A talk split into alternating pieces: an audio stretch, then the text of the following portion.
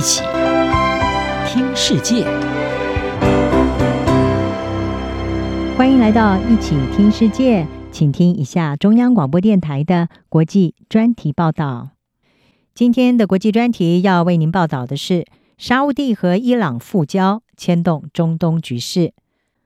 伊朗和沙乌地阿拉伯在断交七年之后，三月十号宣布同意恢复邦交，并且重设大使馆。各界关注两国在北京的斡旋之下恢复外交关系，对于地区安全乃至于美中在中东的角色，可能会带来哪些新的发展？伊朗和沙乌地这两个伊斯兰国家关系是长期紧张，教派不同是其中主因之一。而统治沙乌地的王室和多数人民是逊尼派，伊朗则主要是什叶派。两国经过多年的紧张关系之后，在二零一六年断交。原因是沙乌地处决了一名沙国著名的什叶派神职人员，引发伊朗的强烈不满。而沙乌地驻德黑兰大使馆，并且遭到大批的抗议者闯入，利雅得因此就切断和德黑兰的关系。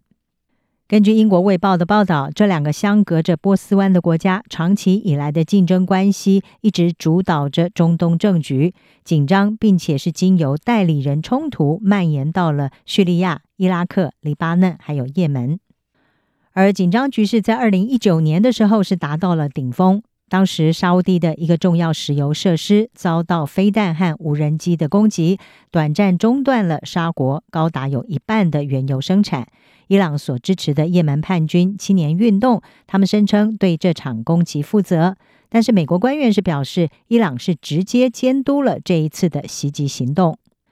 在也门，沙乌地领导的联盟从二零一五年以来一直和青年运动交战。沙乌地官员也曾经多次表达对伊朗核子计划的担忧，并且表示这将会让沙乌地王国成为伊朗发动袭击的首要目标。沙伊这次恢复外交关系，北京扮演着斡旋的角色，美国则在谈判过程当中是缺席的，而这也让美中在中东地区的竞逐受到了关注。伊朗政府发言人贾赫罗米他在推特上面是发文说，沙乌地和伊朗在中国谈判达成的历史性协议，完全是由亚洲国家主导，将改变这个地区的动态。而《纽约时报》是报道指出，对美国来说，这项协议是显示华府不能够理所当然地认为对长期盟友还有着高度的影响力。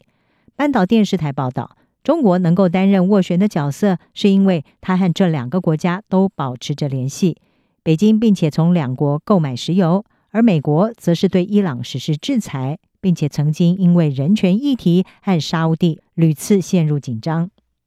美国智库大西洋理事会的中东计划高级访问研究员富尔顿，他告诉《纽约时报》，北京成功的利用他的战略伙伴外交关系，在波斯湾两岸建立了外交资本。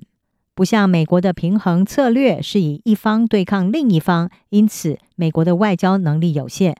沙乌地和伊朗官员在北京进行四天谈判之后，宣布恢复邦交，也让北京居中斡旋的角色现在受到各方的关注。有担忧的声音是说，中国可能会取代美国在中东地区的角色，但是有专家也认为，华府仍然是沙乌地的首要安全盟友。华府智库卡内基国际和平基金会的学者法鲁克，他认为沙乌地官员并不打算要中国来取代美国。他说，在国防和安全方面，利雅得仍然是用英语思考。他补充说，不过有鉴于美国可依赖程度是有所下降，沙乌地正把握每一个机会扩大联盟。白宫国家安全会议的发言人科比则是否认美国在中东事务当中留下了空白，让中国填补。科比他表示，沙乌地一直把和伊朗谈判的进度告诉美国，并且强调美国支持缓和这个地区紧张局势的任何努力。美国全国公共电台是报道，沙乌地和伊朗改善关系，有机会帮助缓和中东一系列的紧张局势，